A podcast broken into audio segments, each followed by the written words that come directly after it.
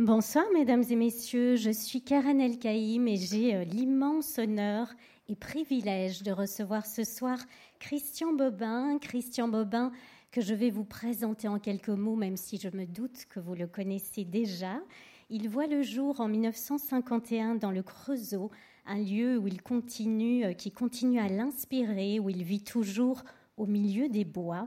Après des études de philosophie, il a travaillé à la bibliothèque municipale, dans l'écomusée ou la revue Milieu.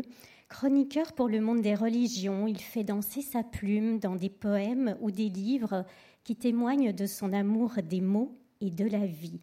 Rien que les titres racontent déjà toute une histoire, à savoir le baiser de marbre noir, souveraineté du vide, la part manquante, une petite robe de fête, le très bas, l'inespéré, Louise Amour, l'homme joie ou l'amour des fantômes. En 2016, le prix, il a obtenu le prix de l'Académie française pour l'ensemble de son œuvre. Celle-ci est également célébrée dans le Cahier de Lerne, qui lui est consacré, qui a été dirigé par Claire Thiévan et Lydie Datas. Nous allons également aborder son livre Pierre, virgule, aux éditions Gallimard, qui rend hommage à Soulage, l'ami et l'artiste, qui tout, comme lui unit l'ombre à la lumière. Alors nous avons oublié les livres, je vais les chercher, parce que pour vous donner un avant-goût euh, de ces livres qui sont magnifiques et de son œuvre, évidemment, nous avons sélectionné quelques extraits. J'arrive, si vous voulez chanter entre-temps, n'hésitez pas.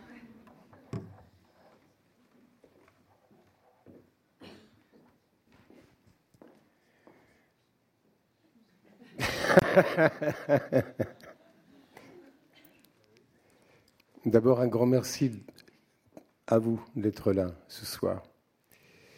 Et je crois qu'on va commencer par une, une lecture.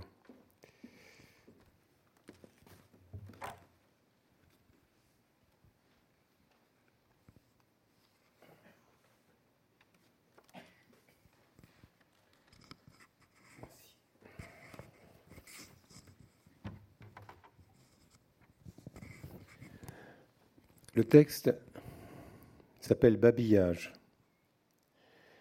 J'ai fait trois pas dans le jardin et les étoiles sont venues à ma rencontre, les étoiles modestes, celles qui montent de la terre et qu'on nomme des fleurs.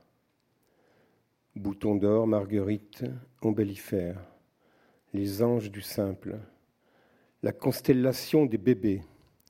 C'est le nouveau-né en moi qui les a vus et c'est lui aussi qui écrit sur elles accroupi devant un pissenlit, ou veillant la flamme tourmentée d'une phrase de Pascal, je passe ma vie.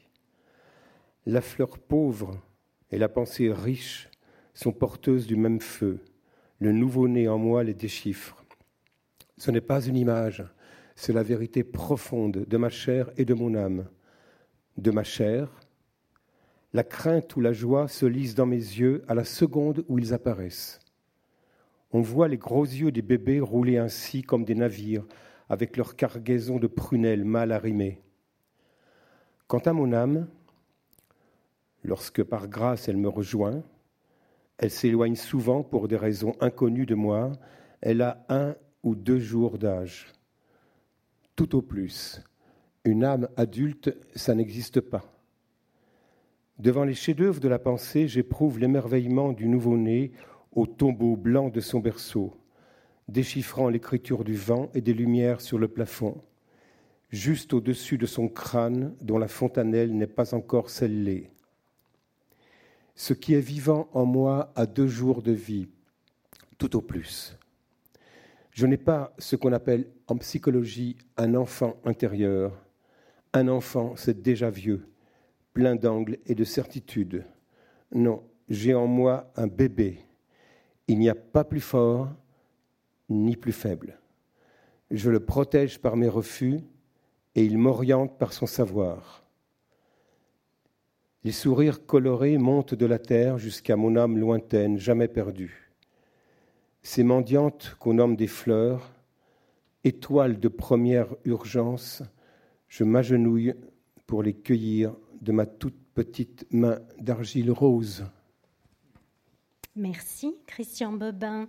Vous écrivez donc que vous n'avez pas d'enfant intérieur, mais que vous avez en vous un bébé. Qui est ce bébé et en quoi est-ce qu'il nourrit votre regard sur la vie et sur l'écriture?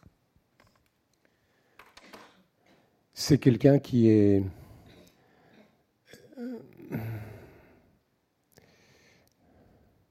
Je prends un petit peu de temps parce que cette question, je ne me l'étais pas posée, mais effectivement, elle se pose. Qui est ce bébé? C'est quelqu'un qui est... Euh, c'est quelqu'un de paradoxe, c'est quelqu'un qui est perdu et ravi d'être perdu. Quand je ne suis pas perdu dans le monde, euh, ce n'est pas là ce que j'éprouve de plus intéressant. C'est rassurant, c'est confortable, mais, mais la rassurance c'est le confort sont, sont les chevalières de la mort. Et c'est vraiment pas le plus intéressant. Le bébé dont parle ce texte, euh, c'est celui qui est, en fait, qui est prêt à tout parce qu'il vient d'être jeté dans, comme dit Pascal, on est jeté dès la naissance dans l'espace et dans le temps. Euh, on est jeté. Et à certains moments, je retrouve ce premier jet, ce premier. Et, et, et dans ces instants, je suis contemporain du début du monde, pas seulement de mon propre début, mais du début du monde. Tout est neuf. Donc pour préciser ma réponse, ce bébé, c'est quelqu'un pour qui tout est neuf, euh, déroutant, inconfortable et passionnant au plus haut point. Rien de la vie dite ordinaire euh, ne peut le lasser et tout, absolument tout le surprend. Et l'écriture naît de cette surprise prolongée, continuée.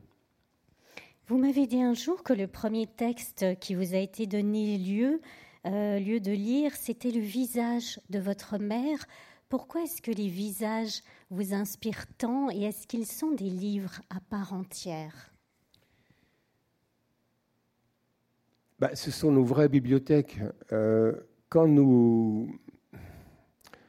On sait, que, les livres, comme les chats, sont intenables, euh, bougent sans arrêt. Et quand on déménage, on sait aussi, il est convenu presque de perdre tel ou tel livre, et, notamment ceux auxquels on tient le plus. Mais les visages aimés ou adorés, ce qui n'est pas tout à fait la même chose, pas nécessairement la même chose, ces visages-là, on ne les perd jamais. C'est leur lumière est là une fois pour toutes, avec les ombres aussi que cette lumière jette sur nous. c'est toujours la, passion des, commencements, des premiers temps qui m'amène à écrire, et l'écriture me ramène. C'est un cercle. J'écris parce que, à certains moments, psychiquement et spirituellement, je me, retrouve au, au, bord des premiers temps, des premières apparitions de tout, du printemps, de l'hiver, du désespoir, de la trahison, de l'espérance, de, l'amour, de tout. Et, et, au tout début du début, euh, il y a euh, non, non pas peut-être même le verbe, avant même le verbe, il y a un visage. Et ce visage commence à parler quelques secondes après son apparition. Ça se passe, ça se passe de cette façon-là dans nos vies. Dans l'installation euh, sur la barque euh, un peu tremblotante de nos vies. Euh, là, nous sommes sortis d'un corps que nous ne connaissons pas, euh, que, dont nous n'avions pas conscience. Nous n'en connaissions que les humeurs internes, que les ombres secrètes.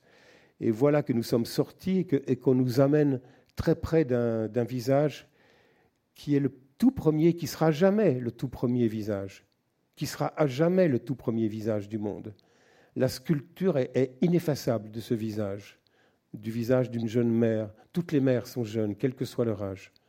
Toutes les mères sont incroyablement et terriblement jeunes. Et puis le verbe, la parole qui nous fait être aussi, qui a une importance vitale, évidemment. Je passe ma vie à écrire. Je sais que le langage est ce qui peut nous sauver, puisque c'est aussi ce qui peut nous tuer. Mais avant même le langage, il y a ce, visage fatigué, harassé, suppliant, adorant, surpris, dépassé, dépassé, euh, comme sont toutes les mères par elles-mêmes, de la mère. Et donc, euh, c'est vrai que à partir de là, tous les visages sont passionnants. Tous les visages sont peut-être des déclinaisons du premier, ou des correctifs apportés au premier, ou parfois des contradictions apportées au premier, mais toujours, toujours, toujours, le premier visage est là, tantôt rassurant, tantôt inquiétant, mais toujours, toujours, toujours, il est là. Il est possible même, euh, je, m'en aperçois maintenant, en, vous parlant, en travaillant à vous répondre, que le papier sur lequel j'écris, ce soit le visage de ma mère. Il est possible que ce soit sur cette réserve-là, sur, ce, sur cette matière-là immatérielle que, que j'écris depuis toujours et pour toujours. Petit garçon, vous étiez déjà euh, un enfant solitaire. La solitude, elle, elle apparaît souvent dans votre écriture et, dans vos livres. Pourquoi est-ce qu'elle est essentielle pour la lecture et l'écriture? Parce qu'elle est aussi essentielle que l'ombre qui se trouve là, favorable à, l'écoute de, ce qu'on essaye de faire venir sur scène.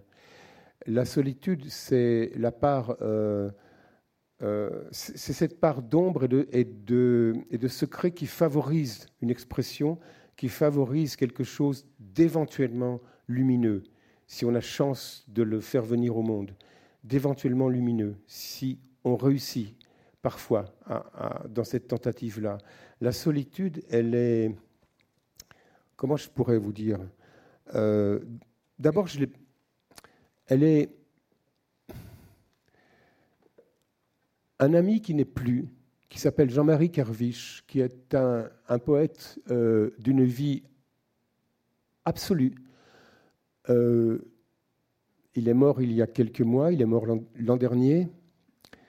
Euh, parlant de moi un jour, c'était un homme d'invention, c'était un gitan, un homme donc de parole, de feu. Il a publié quelques livres au Mercure de France et qui sont d'une...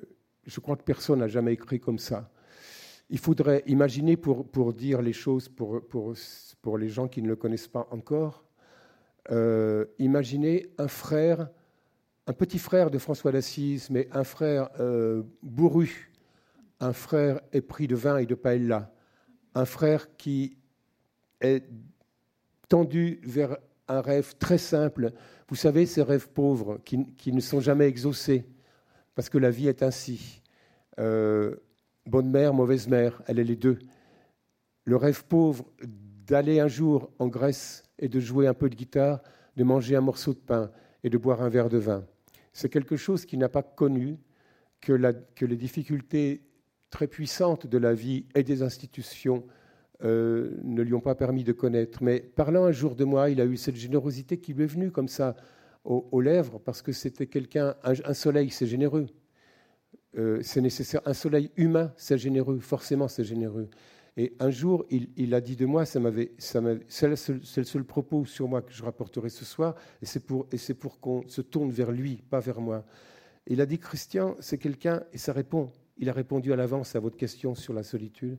Christian, c'est quelqu'un, euh, et son corps, c'est son monastère. Il est, et il est tout seul dans son monastère sa chair, son corps, c'est son monastère. C'est voilà. Et il est tout seul à l'intérieur. Alors, ça n'empêche pas de rire.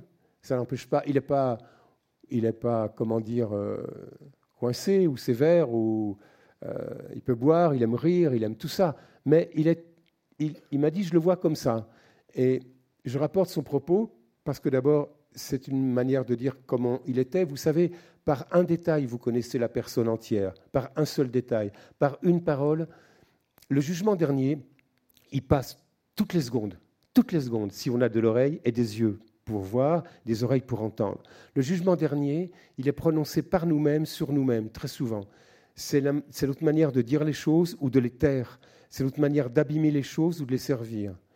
Et euh, j'espère que de dire simplement euh, cette parole de, mon ami Jean-Marie Carviche, euh, amènera peut-être quelques-uns d'entre vous à, déranger un, libraire demain, ou peut-être même par cette machine que je ne souhaite pas nommer, de, regarder.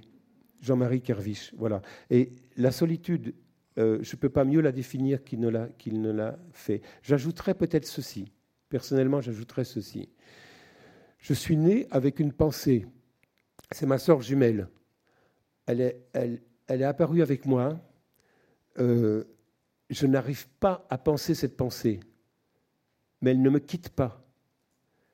Elle ne me quitte pas. Je suis tout le temps, non pas tracassé, mais habité par quelque chose qui peut me donner parfois un visage un peu renfrogné ou soucieux ou inquiet, mais ce n'est pas une inquiétude, c'est juste une, présence un peu parfois encombrante, c'est une pensée qui regarde par-dessus mon épaule quand j'écris, peut-être qu'elle espère un jour être écrite et que, et que ça sera fini pour elle et qu'elle pourra enfin se reposer. Et peut-être moi aussi, je pourrais me reposer du coup. Mais je, je n'y arrive pas. Et peut-être cette solitude dont vous parlez, que vous évoquez, peut-être c'est la solitude de la pensée, mais il faut imaginer une pensée qui ne connaîtrait pas son objet. Des sourcils froncés et qui ne savent pas ce qui les fronce. Ce corps, ce monastère, comme vous dites, il est ancré dans un lieu très précis. On l'a dit en introduction, euh, Yves Leclerc, il, rappelle que vous êtes né donc dans les hauts fourneaux du Creusot, qu'il décrit comme ce creuset de nulle part, ce trou noir. En quoi est-ce qu'il vous a façonné et en quoi est-ce qu'il continue à vous inspirer? Écoutez, quand on est plongé dans la baignoire et qu'on ressort, on est trempé. Et on est trempé, je crois, pour toute la vie du lieu, du pays, du paysage et des, atmosphères. Il y a des termes apparemment vagues, mais qui sont très précieux pour la compréhension de la vie incompréhensible. Par exemple, le mot atmosphère, par exemple, le mot présence, un peu le mot solitude aussi, mais il a, déjà trop de noblesse avec lui, ce mot. La, présence, c'est quelque chose de passionnant à penser. C'est quelque chose d'inépuisable. Et c'est quelque chose que je souhaite susciter en écrivant. Et c'est quelque chose que, quand je la rencontre dans une vie, la présence, une présence humaine ou animale ou minérale ou végétale, c'est quelque chose qui me dicte d'écrire, qui me fait écrire. Les atmosphères, c'est quelque chose d'encore plus c'est quelque chose encore plus, comment dire, euh, comment je pourrais décrire ça euh, on, a tous vu des images des chambres de Pharaon, quand on, quand on, quand on les dégage de l'oubli de, des millénaires, et quand on aperçoit, euh, notamment pour les tombes qui sont les quelques-unes qui ont été inviolées, on, découvre un fatras de, de choses. Euh, de chars, de poupées majestueuses, d'armes, d'épées. Euh, eh bien, la ville où je suis né est une chambre de Pharaon. Tout est en vrac et tout est, tout est dur. Tout y est dur. Les pierres sont particulièrement pierres, le fer est particulièrement fer, et, les, et même les, les nuages qui passent au-dessus des, toits d'usine se blessent aux angles. Tout est dur. Et cette dureté, Emily Dickinson dit que c'est la, soif qui apprend l'eau. Évidemment, euh, c'est le pain, c'est la faim qui connaît tout du pain. Quelqu'un qui a faim sait très bien ce que c'est un pain c'est parfaitement mieux que celui qui en mange tous les jours. Eh bien, quelqu'un, en l'occurrence moi, mais de naître dans un endroit d'une dureté euh, si nette, si clamée, si affirmée, tu travailleras toute ta vie, tu travailleras dans une usine, tu, tu auras la fierté et l'humilité de ce travail, et tu fabriqueras des choses très puissantes, beaucoup plus puissantes que ta pauvre vie interchangeable. Tu travailleras en termite. Et quand vous êtes dans un endroit où l'histoire est comme ça, je ne dis pas que c'est comme ça aujourd'hui, mais l'histoire est comme ça, elle s'est déposée. Elle s'est déposée comme de la cendre qui retombe. Elle, elle a marqué même des gens qui n'ont pas connu cet, cet état archaïque de l'usine, quand elle était dans sa grande force, quand elle alimentait en armes toute la Première Guerre mondiale, quand vous êtes né dans un endroit comme ça, vous apprenez ce que c'est que la douceur. Un enfant, ce n'est pas mon cas, un enfant qui a été maltraité par sa mère, sait parfaitement ce que c'est qu'une mère bonne. Eh bien, moi, je sais ce que c'est que la, douceur, je sais ce que c'est que la faiblesse invulnérable des pissenlits, parce que j'ai été plongé dans ce bain de, métal fondu qu'est cette usine et que sont les maisons collées comme des petits au flanc de la truie à cette usine. C'est quand vous venez, votre héritage, il est déjà là et vous ne pouvez pas le refuser. Euh, il vous tombe dessus. Et moi, euh, cette usine m'est tombée dessus, euh, cette vieille histoire m'est tombée dessus, et j'ai regardé, peut-être par désobéissance, la désobéissance, je trouve que nous sommes en général trop obéissants.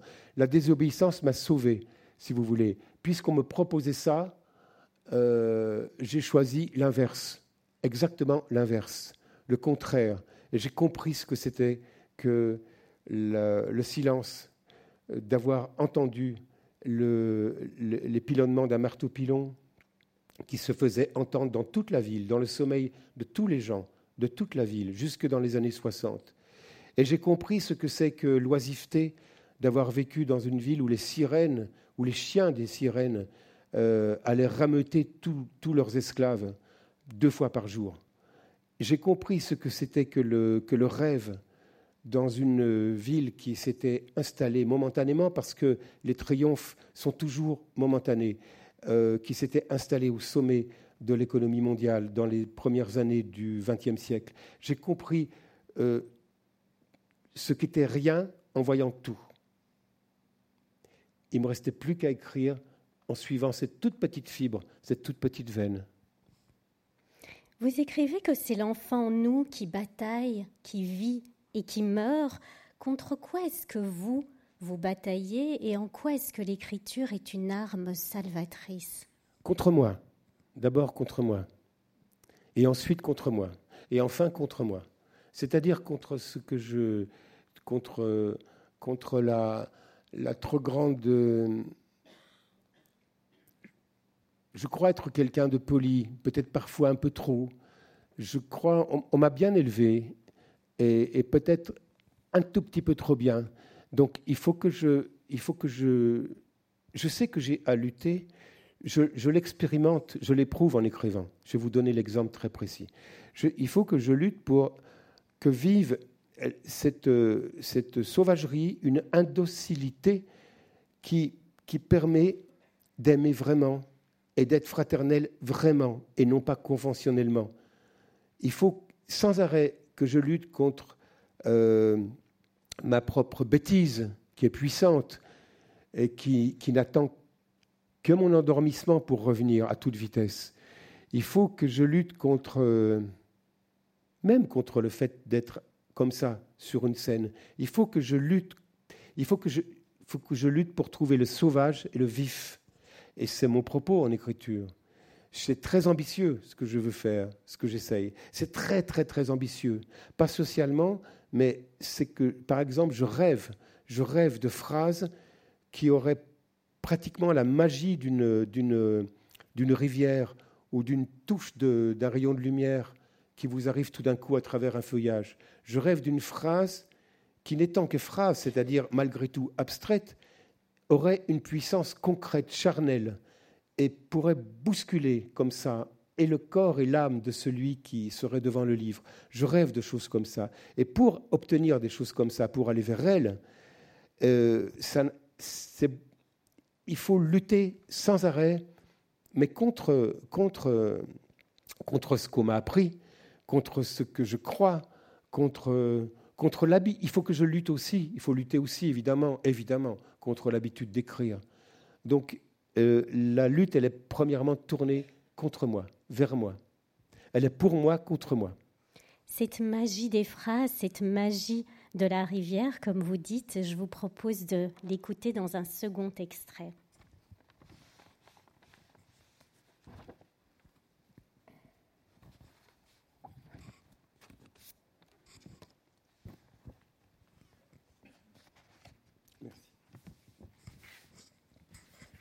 Le poète est un autiste qui parle.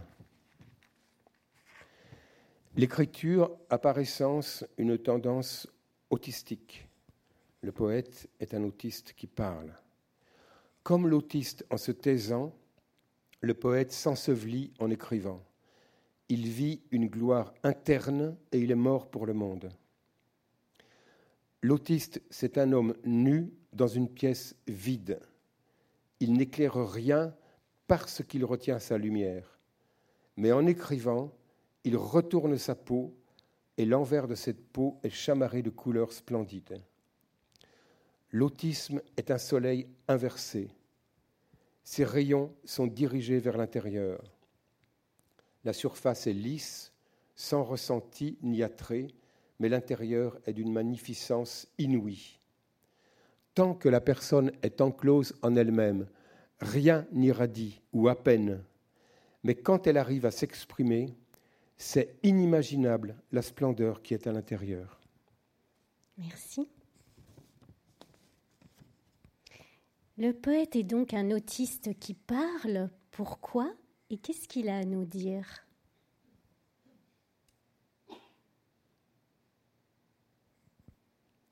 C'est difficile de commenter ce qu'on a écrit.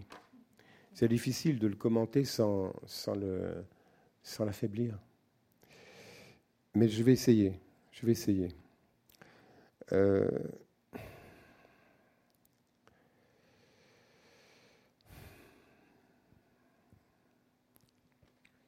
je crois, je, je, tremble de croire que le monde est, ce qu'il est devenu euh, parce que nous l'avons laissé aux mains des hommes habiles parce que nous l'avons enlevé des mains des bègues, des, infirmes, des autistes, des amoureux, de tous ceux qui boitent d'une façon ou d'une autre dans leur vie. Je crains beaucoup que nous ayons laissé et que nous laissions de plus en plus le monde aux mains des spécialistes, des hommes parfaitement adroits, parfaitement mesurés, et s'exprimant avec merveille dans le langage le plus lisse du monde et le plus chiffré du monde. Donc, euh, je me tourne. Cette vie, c'est juste sans arrêt le fait, excusez-moi de commencer par quelque chose qui annonce sans doute une banalité, le fait de vivre pour chacun, c'est tourner la tête de tous côtés et de chercher un secours, à chaque seconde, de chercher un secours. Et malheur à ceux qui trouvent le secours dans le raisonnable, dans le chiffrable, dans le commercial, dans le, tout économique. Euh, moi, j'ai trouvé du secours chez les maladroits, chez les, chez les illettrés, chez les gitans, chez les poètes, qui sont gens peu recommandables. De ce côté-là, vous comprenez? Donc, l'autiste est comme, est comme la, statue de tous ces gens. Il est comme leur, euh, leur champion, il est comme leur figure. Euh, c'est pour ça que, c'est parce que, comme je vous répondais dans, la, dans ma précédente réponse, que l'Écriture est là pour faire revenir le sauvage et le vif. Entendons que le sauvage, dans ma définition, c'est l'inverse du barbare. C'est précisément l'inverse du barbare. Et que le barbare est peut-être euh, le, cousin de l'homme parfait, de l'homme raisonnable. Ils vont ensemble, très bien. Ils se provoquent d'ailleurs. Ils s'appellent l'un l'autre.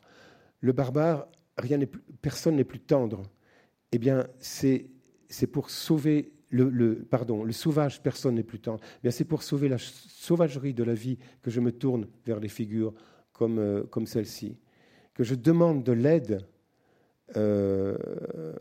à des gens de, de, de, cette sorte.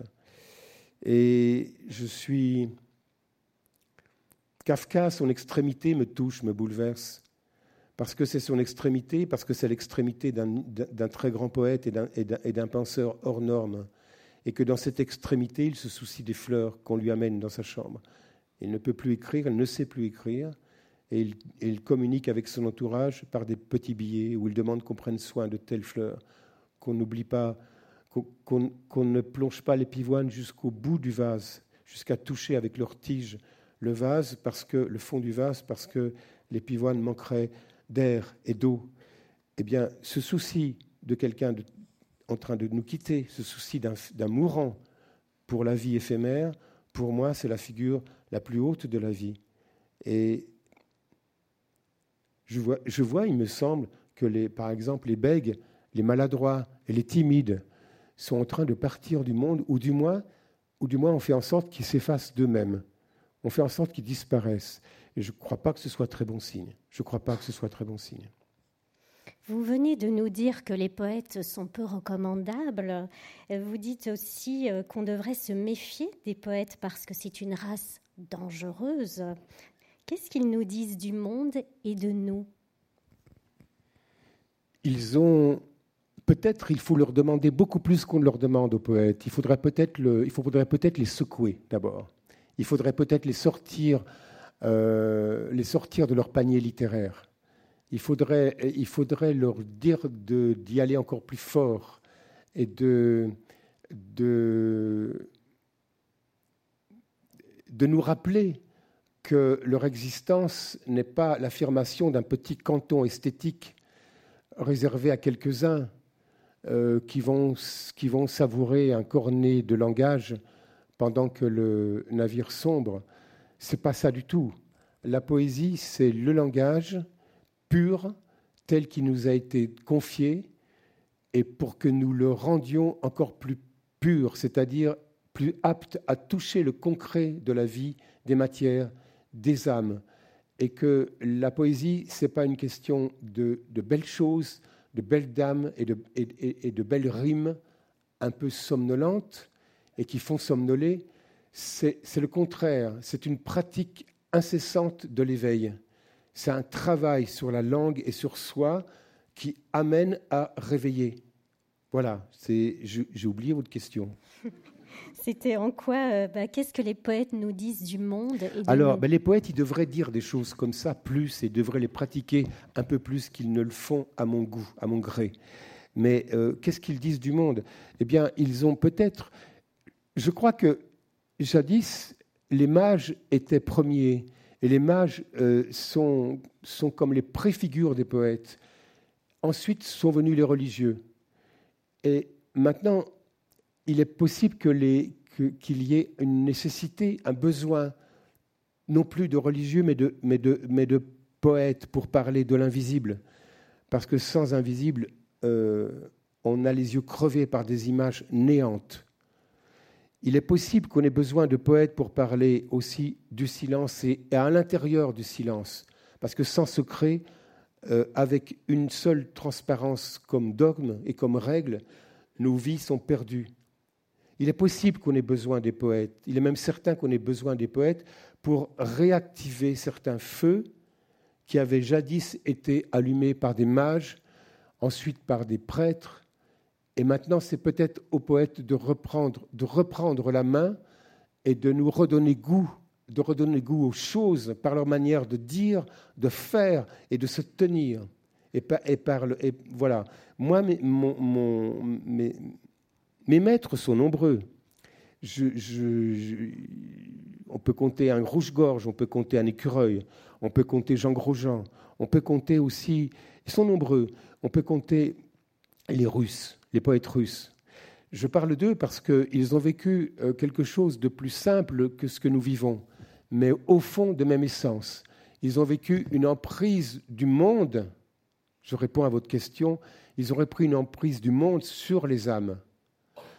Sauf que le, pouvoir auquel était confronté euh, Akhmatova ou Mandelstam ou d'autres de leurs frères et sœurs, ce pouvoir était clairement affirmé comme, euh, comment dire, comme euh, ennemi du, du, poème, ennemi du chant et ennemi des retrouvailles entre humains dans une cuisine, à parler des choses essentielles et du sens même de la vie.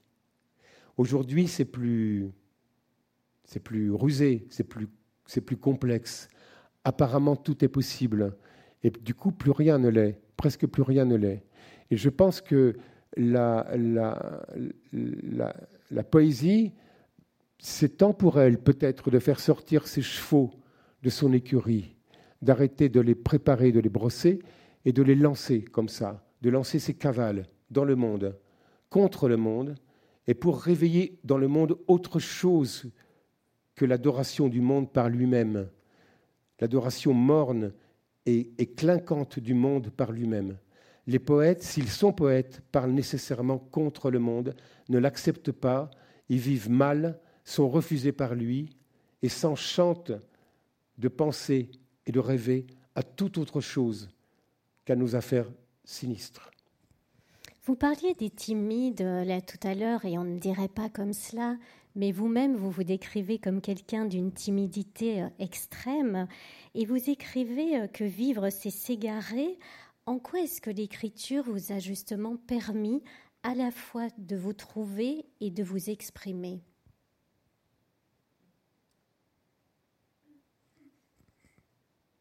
C'est ma maison.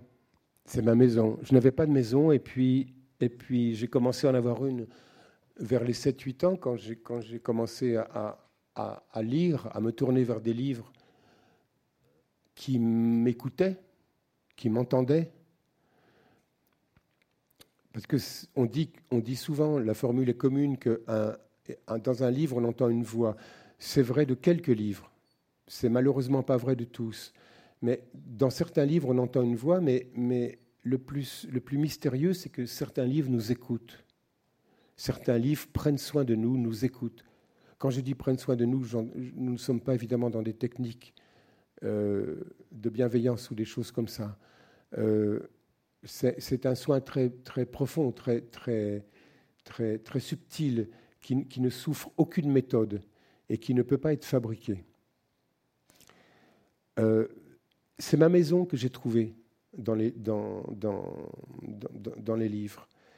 Euh, au départ, les pièces étaient un peu encombrées, et puis après, elles se sont. Puis j'ai déménagé, j'ai changé de maison.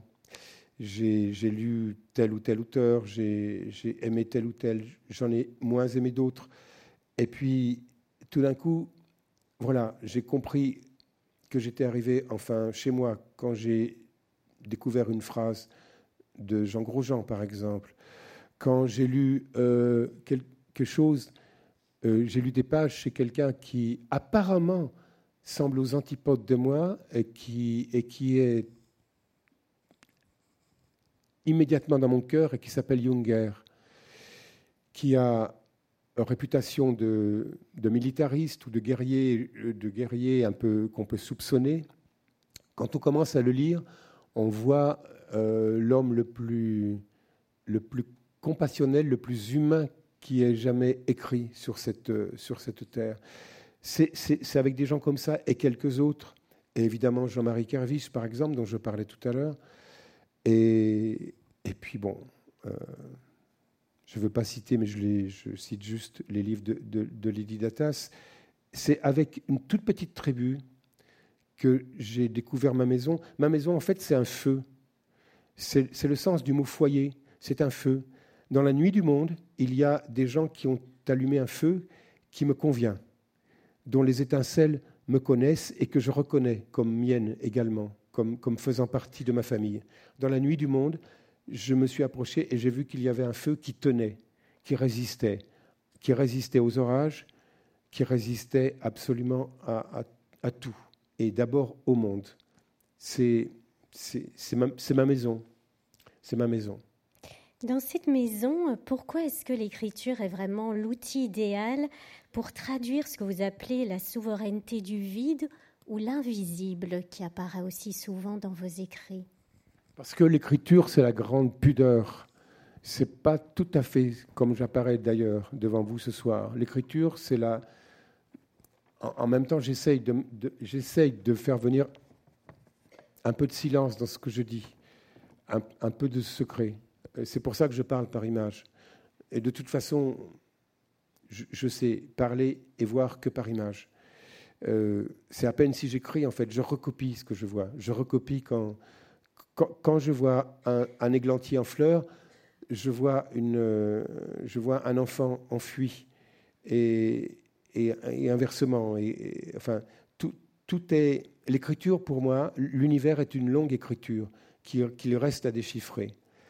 Pourquoi ce privilège accordé à l'écriture? Parce que l'écriture est ce qui maintient le, est ce qui maintient le secret. Euh, mais ça, j'ai mis du temps à l'apprendre. Je pense que au début, je disais trop dans mes livres. Il y avait trop de mots. Et petit à petit, je me suis aperçu par la pratique d'écrire que euh, moins vous dites, plus vous faites entendre, plus vous avez de chances de faire entendre. C'est-à-dire que la simplicité est l'accomplissement de la profondeur. La, simplicité est ce qui fait revenir la profondeur dans le monde. C'est une simplicité qui n'est pas simple, c'est une simplicité qui n'est pas naïve et qui n'est pas mièvre, c'est une simplicité euh, qui est en acier. Je viens du Creusot. C'est une simplicité euh, qui, est, qui, est, qui est très étrange, qui est inépuisable, qui est inépuisable, à peu près comme va être inépuisable un verre d'eau pour euh, Franz Kafka deux jours avant sa mort, alors qu'il ne peut pas le déglutir. C'est une simplicité de cet ordre-là dont je parle, et que l'écriture permet parce que moi, je, ressens, je ressens l'écriture et j'essaye de la pratiquer, le verbe essayer. Si on retient qu'une seule chose ce soir, j'aimerais que ce soit le verbe essayer, parce que tout le reste est prétentieux. Essayer, ça veut dire euh, risquer et ça veut dire échouer à certains moments, ne pas y arriver. Mais ce n'est pas grave de ne pas y arriver, de ne pas arriver au but qu'on se propose. Essayer, c'est noble. C'est, par contre, c'est l'essence noble. C'est le, verbe que je, que je préfère. Et l'écriture essaye non pas de réduire le monde en formule, mais de, le, de, de consoler l'inconsolable, d'accompagner le solitaire sans toucher à sa solitude. Elle essaye des choses paradoxales comme ça. L'écriture est la grande confiante. Elle est la grande confidente, mais surtout elle est la grande confiante. Elle est, elle est celle qui, euh, dans le Talmud, on parle de la, de la Shekinah. La Shekinah, euh, c'est l'image euh, pour, les, pour les juifs de, de religion de, la présence absente de Dieu. C'est-à-dire, c'est une image de Dieu sur terre, mais ça n'est que son image. C'est lui et c'est pas lui. Et, l'écriture, pour moi, elle est très proche de cette euh, Shekinah qui a souvent visage de mendiante. Elle va et elle, témoigne de quelque chose qui est incroyablement plus grand qu'elle et qui en même temps est, est vraiment elle, simplement, simplement. Cette noblesse et ce lien entre présence-absence, euh, je vous propose euh, d'écouter dans un troisième extrait.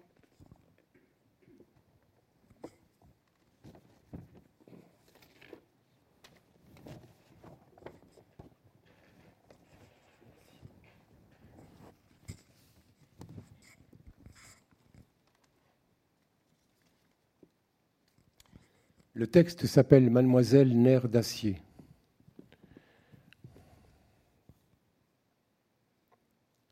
Vite, j'allume une bougie pour toi dans le jour pluvieux. Vite parce que tu es morte en 1886 et que les morts se déplacent à la vitesse de la lumière. J'ai un peu de retard sur toi, Émilie. Émilie Dickinson, mademoiselle nerf d'acier, cœur d'ambre avec un ange pris dans la résine. La droiture de la flamme, le bloc intraitable de la cire avec sa base de ténèbres, pas de doute, cette bougie brille dans ta chambre à Amherst en même temps que dans le salon, ici, dans la forêt. mais comme tu es rapide. Les chevaux noirs de tes poèmes, à peine on les regarde, ils se cabrent, ruent, s'enfuient.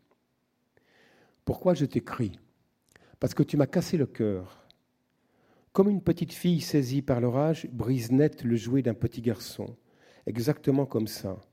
Je lisais un long poème méconnu de toi. Et à force de peser sur lui, de le mâcher et remâcher en son anglais et dans ses diverses traductions, comme ce jus guérisseur que les dents indiennes arrachent aux herbes, je t'ai vu, aussi présente que cette bougie, aussi folle de clarté. Ce qu'il montrait, ce poème, toi, toi, allongé sur un lit avec les astres de tes morts tournant autour de ton âme. Émilie, il faut tellement de silence pour être vivant, une puissance presque inhumaine de refus. Les peuples ont leurs diables et leurs anges. Ils ont aussi leurs poètes qui sont un peu des deux.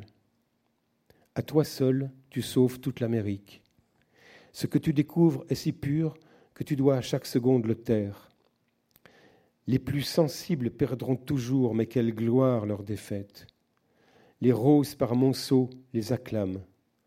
L'air se souvient d'eux, pas du nom des vainqueurs. Émilie, si adorablement violente, malade sans doute, hystérique sûrement, sainte peut-être, mais quel joyau en robe blanche, ce corps qui vieillit à Amherst, ta manière de passer la vie comme une fleur plantée dans ton enfance, la terre de tes terreurs indéracinables. Les anges t'ont élu plus belle fleur d'Amérique. Tu craignais de mourir, tu avais hâte de mourir, tu pressais le raisin du langage, tu regardais couler le long de tes doigts ce vin de vigueur, les mots de la hache et du tendre.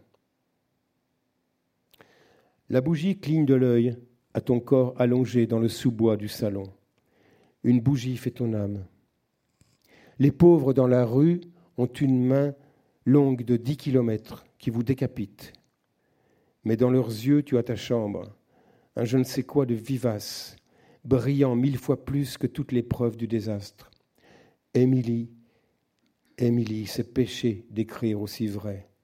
Avant de sortir, je soufflerai sur la bougie, mais je sais que tu resteras là à m'attendre. D'ailleurs, tu es partout. Nous sommes entourés de vivants absolus. Nous ne les voyons pas. Les autres, ceux que nous voyons, ce sont ceux qui croient vivre. Par la porte ouverte de la grange, deux hirondelles jouent à Pearl Harbor. La chambre, votre chambre du langage, elle est peuplée de fantômes, elle est peuplée d'absents, et vous écrivez que la mort est la preuve de la vie en quoi est-ce que vous célébrez les deux dans votre écriture? Oh, j'aimerais, ne plus parler de la mort, mais, mais, mais ça ne serait, pas, serait pas bien, parce que je crois que je ne saurais plus parler de la vie non plus. Elles sont, elles, elles sont comme ça, c'est, la même famille. Ce sont des enfants, ce sont des sœurs de la même famille. Si, si vous adoptez l'une, adoptez l'autre. Euh, sinon, elles vont dépérir l'une sans l'autre. Sans la conscience, sans le souvenir, et sans même, euh, sans même une... Comment dire ça euh, sans, blesser personne ni rien, sans une tendresse paradoxale pour la mort, la vie, la vie s'étiole et s'en va et nous quitte. Elles sont inséparables inséparables. Et sans l'affirmation vitale euh, par l'esprit, par la parole de la vie, la mort devient sinistre et devient définitive, ce qu'elle n'est peut-être pas en l'occurrence, ce qui n'est peut-être pas son destin à elle. Il faut prendre, accueillir les deux, non pas les prendre, elles sont imprenables, elles, sont, elles, échappent à toute prise. Mais je crois qu'il faut accueillir les deux. ce sont des, des, des gens qui après m'avoir éclairé, sont tout d'un coup ont été pris par la passion de partir, par la passion de partir, appelons ça comme ça, qui m'ont qui m'ont qui m'ont instruit de ces, de ces choses-là, qui m'ont qui m'ont euh, on parlait de bougies à propos d'Emily Dickinson, à propos de ce texte. c'est la mort est exactement à côté de la vie comme, comme une bougie à côté d'une meule de paille. Voilà. Et peut-être on, peut passer nos jours et nos, nuits à peindre cette, toile que je vous dis, qui, mériterait d'être d'un, qui pourrait être un, Van Gogh, une bougie allumée à côté, pas très loin, d'une meule de paille. Vivre dans la proximité de, de, l'incendie et, et ne pas oublier, et ne pas oublier ceux qui ont été ravis tout d'un coup, ceux que le, ce qu'une éternité a pris, a surpris en extase. Ne pas oublier, euh, évidemment, ne pas. L'écriture aussi, me semble-t-il, a cette fonction de non pas de mémorisation, parce que quand on dit mémoire, c'est une chose euh, un peu, euh, un peu, comment dire, minérale, qui, qui, un peu lourde. On est en train de presque monter un monument. Non, l'écriture à, convoque ceux qui sont là et ceux qui n'y sont pas. L'écriture euh, rêverait, rêverait que personne ne soit absent. Et comme c'est inévitable qu'il y ait des absences, l'écriture se parle, se penche vers ces absences, vers ces absents, et leur parle tellement doucement, tellement finement, qu'ils se rapprochent un tout petit peu. Vous savez, un tout petit peu mais c'est beaucoup. C'est beaucoup pour quelqu'un qui n'est plus de se rapprocher de nous un tout petit peu. C'est énorme, c'est infini. Ce petit peu, c'est infini. Il suffit que l'écriture se fasse assez, assez discrète, assez subtile, assez enveloppée de silence pour que ceux qui ne sont plus se demandent qu'est-ce qui se passe, soient alertés par cette discrétion et tout d'un coup se tournent de notre côté et tout d'un coup se rapproche, mais un rien, exactement comme une bête sauvage euh, peut le faire euh, quand elle soupçonne qu'elle n'aura peut-être pas à craindre de nous, peut-être. Donc elle fait un ou deux pas, ou du moins elle s'immobilise et nous regarde. Et dans son regard fixé, éveillant notre regard, il n'y a plus la distance affreuse entre les absents et les présents, entre ceux qui nous manquent à jamais et ceux qui sont là et qui sont inconscients d'être là et qui, qui, qui, gâchent un peu leur temps de vivre. Il n'y a plus de ces choses-là, il n'y a plus de ces horribles distractions, ni de ces horribles euh, certitudes que tout est fini. Il y a des moments, c'est sans doute, c'est peut-être ce qu'on pourrait appeler de la grâce dans cette vie, où il y a une, un conciliabule, une conversation secrète entre entre ceux qui ne sont plus et ceux qui errent dans leur propre vie.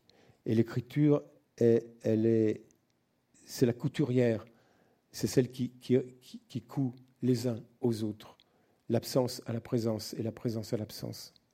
Il y a une autre grâce qui apparaît euh, souvent entre les lignes de vos livres, c'est l'amour. Au sujet de l'amour, vous écrivez que l'amour ne comble rien, ni le trou que vous avez dans la tête, ni cet abîme que vous avez au cœur. Est-ce que néanmoins l'amour est une muse pour vous? C'est une énergie, euh, c'est, le, c'est, comme, c'est comme de... Euh, tomber amoureux, c'est comme... Euh, mais l'amour n'est pas que tomber amoureux d'ailleurs. Mais, tomber amoureux, pour prendre cet exemple-là, c'est comme euh, d'assister à l'explosion d'une étoile. Euh, sise dans votre poitrine l'étoile en question. Et voilà qu'elle se dilate et qu'elle explose. C'est une, une énergie euh, extraordinaire, extraordinaire.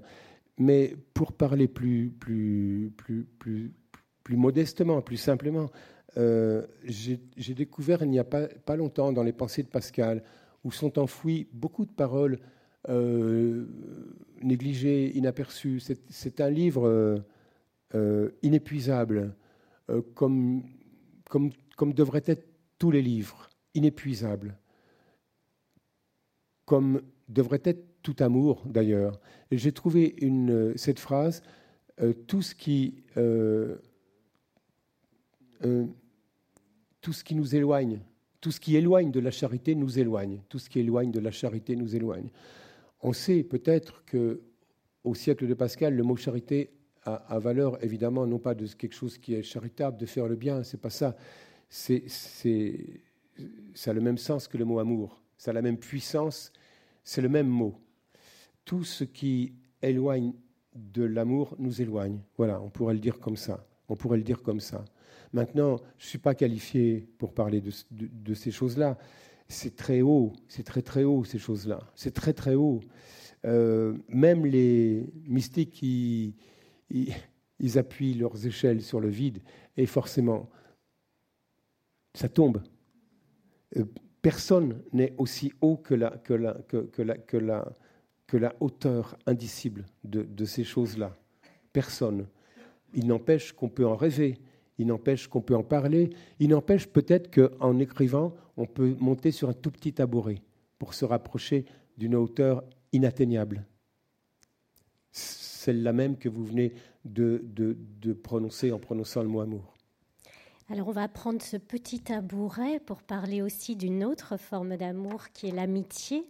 L'amitié qui transparaît euh, cette fois entre les pages de Pierre Virgule, ce livre dont on va lire également euh, un extrait.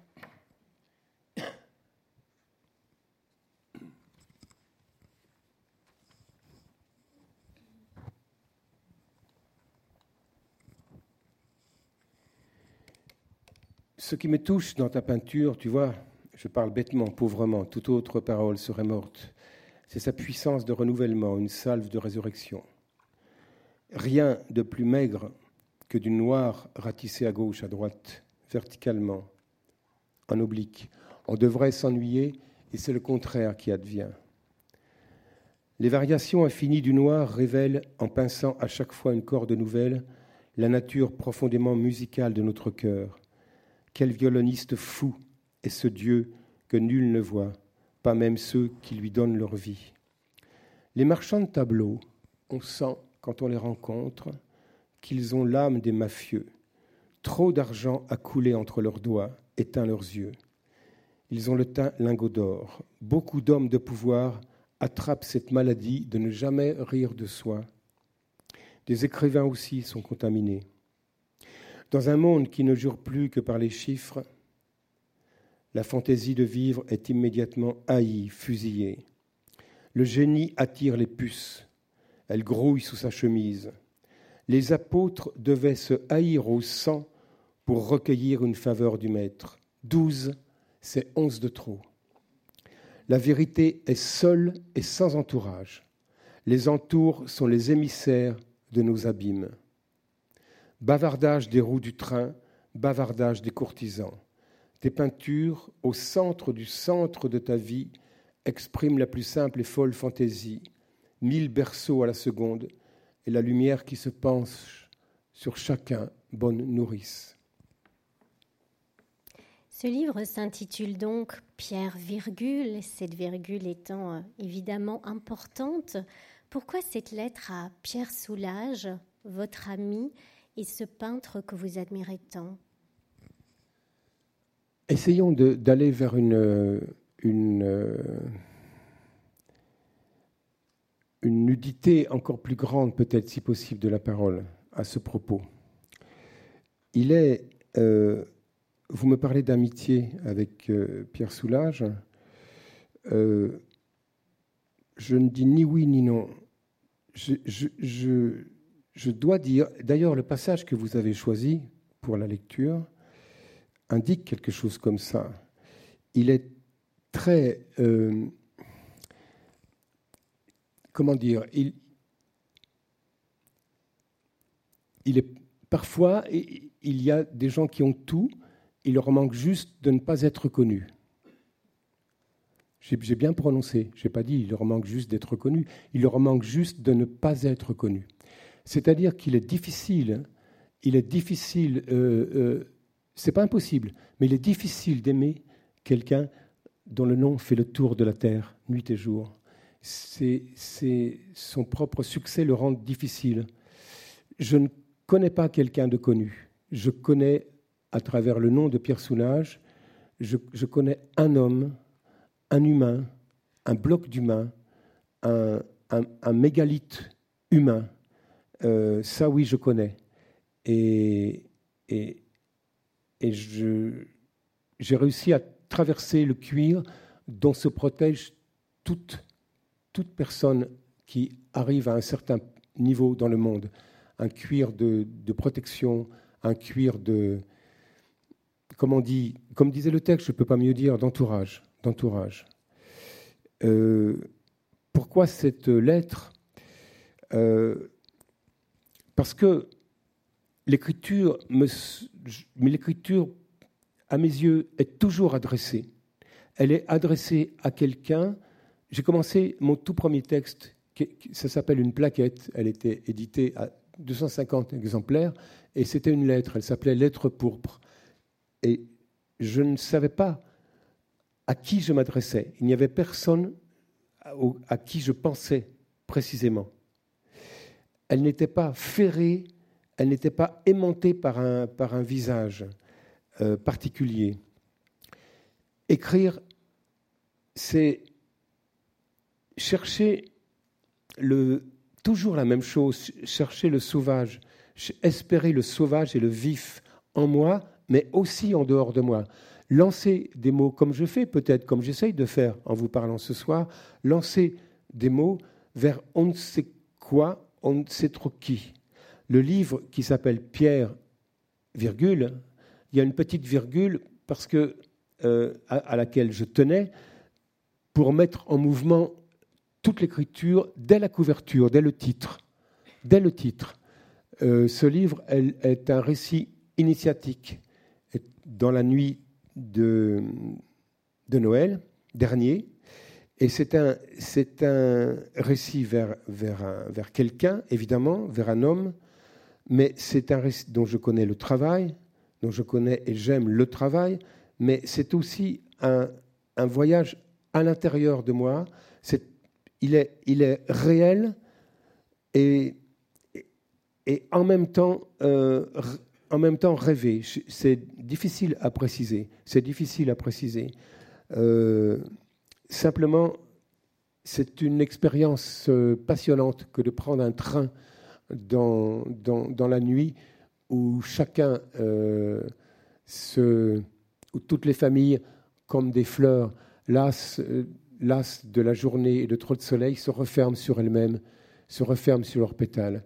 C'est une expérience assez intéressante qui apprend beaucoup de choses sur le monde, sur, euh, sur soi-même, sur la nuit, sur la nuit, qui est comme de, la, comme de la neige non reconnue, de la neige clandestine, sur les étoiles qu'on peut entrevoir parfois le long du chemin, sur, euh, sur, sur les frères humains, les quelques frères humains qui restent, qui pour des raisons tout un peu étranges prennent un train dans cette nuit-là, euh, c'est un, un, voyage euh, comme l'écriture, c'est le voyage même de l'écriture.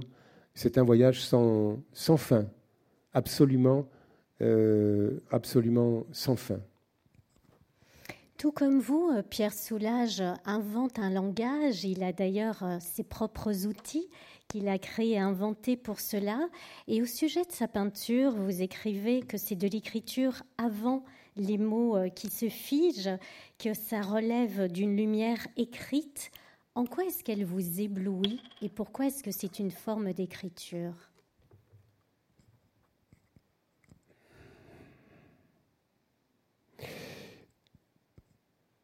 Je ne sais pas s'il acquiescerait à ce que je vais dire, mais, euh, cette peinture euh, en, ne, faites pas venir un sourire en, regard de ce que je vais dire, parce que c'est très profondément ce que je sens. Cette peinture m'éblouit comme ce verre m'éblouit, comme ce verre euh, euh, dans sa simplicité qui arrive à tenir de l'eau et un peu de lumière. Un peu de lumière. J'ai versé un tout petit peu de lumière dans ce verre. Eh bien, ces peintures, euh, J'écarte un tout petit peu le mot ébloui, d'ailleurs. C'est pas tout à fait ça. Ces peintures me. Elles,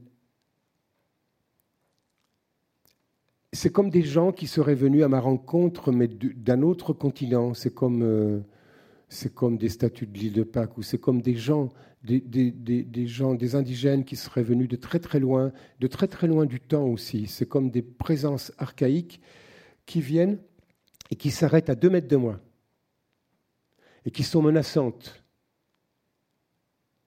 qu'on peut sentir comme menaçantes, parce qu'elles ont une stature que nous n'avons pas, parce qu'elles ont un, parce que leur noirceur a, une fierté, a quelque chose d'altier que, nous avons du mal à tenir dans nos propres vies.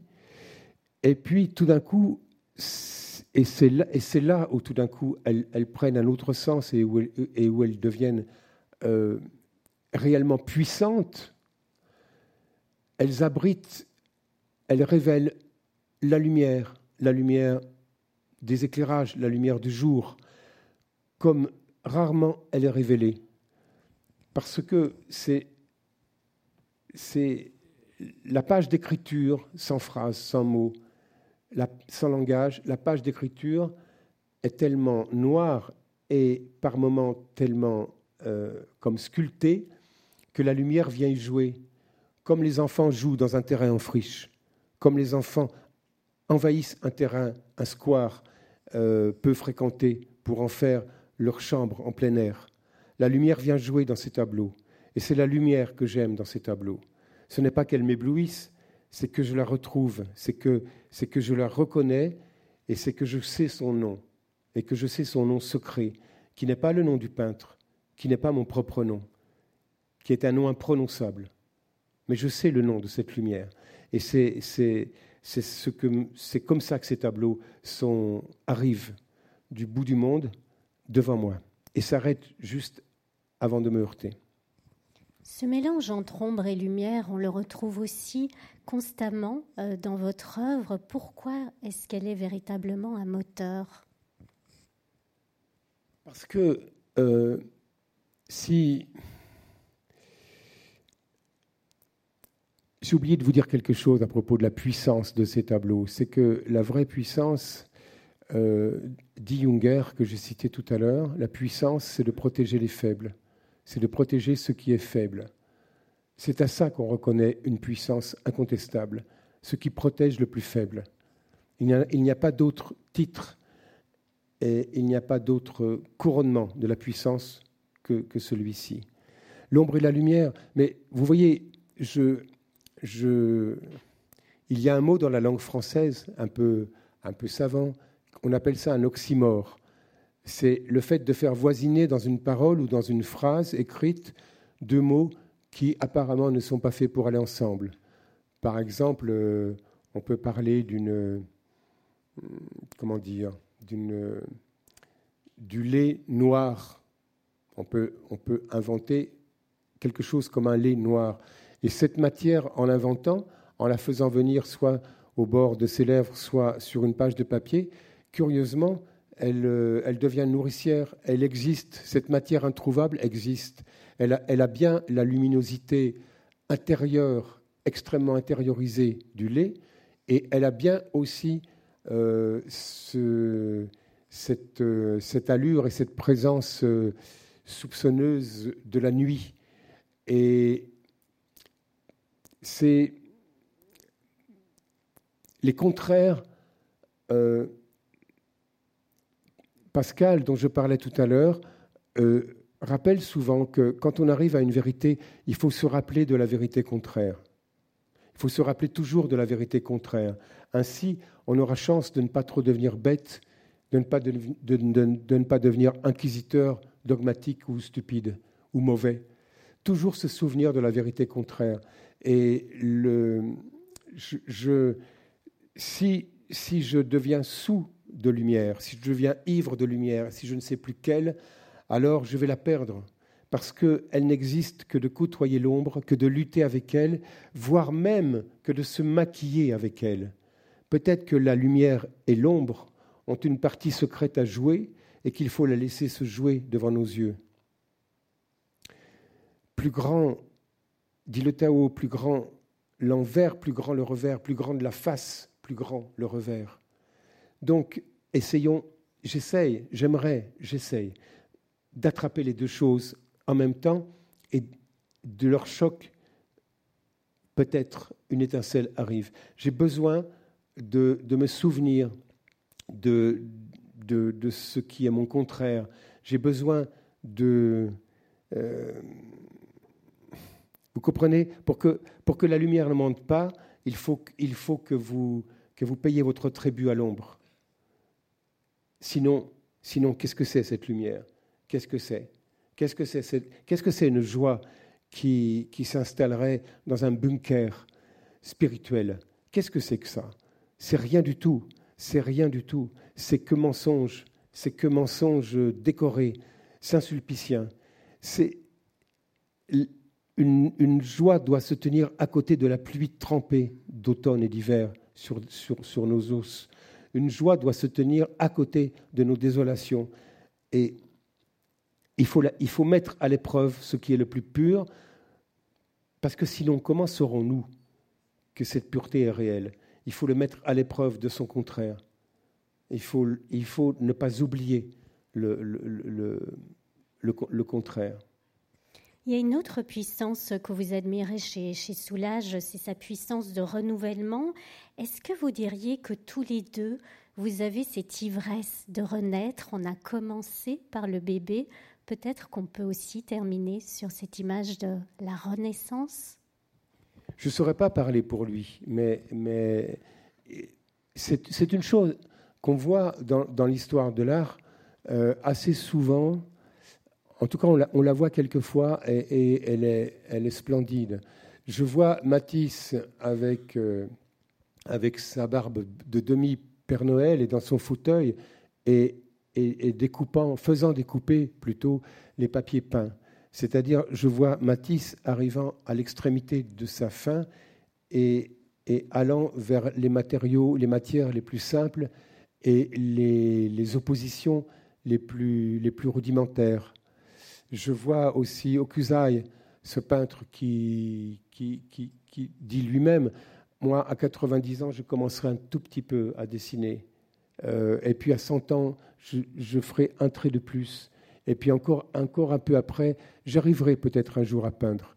Je, je, je vois aussi Bonnard qui, qui, qui, demande à un ami, alors qu'il ne, lui ne peut plus se déplacer, euh, s'il ne peut pas aller rectifier un tableau de lui exposé dans un musée parce que, dit-il, il n'est pas tout à fait fini. Il y manque une tâche. Je vois ces gens, euh, mais vous savez, c'est pas le propre uniquement des peintres. C'est pas le propre uniquement des peintres. Euh, euh, mon père, il n'a pas peint, il n'a pas écrit, il a pas, il a travaillé, il a aidé, et, et puis il a disparu. Voilà, ces trois verbes-là mais euh, il n'a pas fini son travail. De même que les peintres, de même que, ces gens que je cite, parce que ce sont des noms très puissants, mais il y a, des, tas de gens qui, simplement parce qu'ils ont eu le courage, le cran d'aimer ou de chercher à aimer, euh, sont entrés dans un labeur qui est proprement et invinciblement infini inlassable et infini. Donc euh, ce mouvement que vous dites, euh, il est partagé peut-être par beaucoup d'entre nous. Euh, quelques-uns laissent leur nom aux étoiles qu'ils ont trouvées, mais les autres existent tout autant. Peut-être, peut-être pourrais-je dire même, existent peut-être un peu plus. Peut-être pourrais dire ça. Eh bien, merci Christian Bobin. Vous nous avez offert des étoiles plein les yeux et plein les oreilles. En tout cas, si à votre tour vous souhaitez euh, lui poser des questions ou faire dédicacer euh, vos livres, ben, sachez que vous pouvez euh, les acheter à, la librairie qui est à l'intérieur de la Maison de la Poésie. Et Christian Bobin se fera un plaisir de, discuter avec vous, de signer. En tout cas, merci beaucoup à vous. Merci, à vous. Merci à la technique et merci à vous pour votre attention.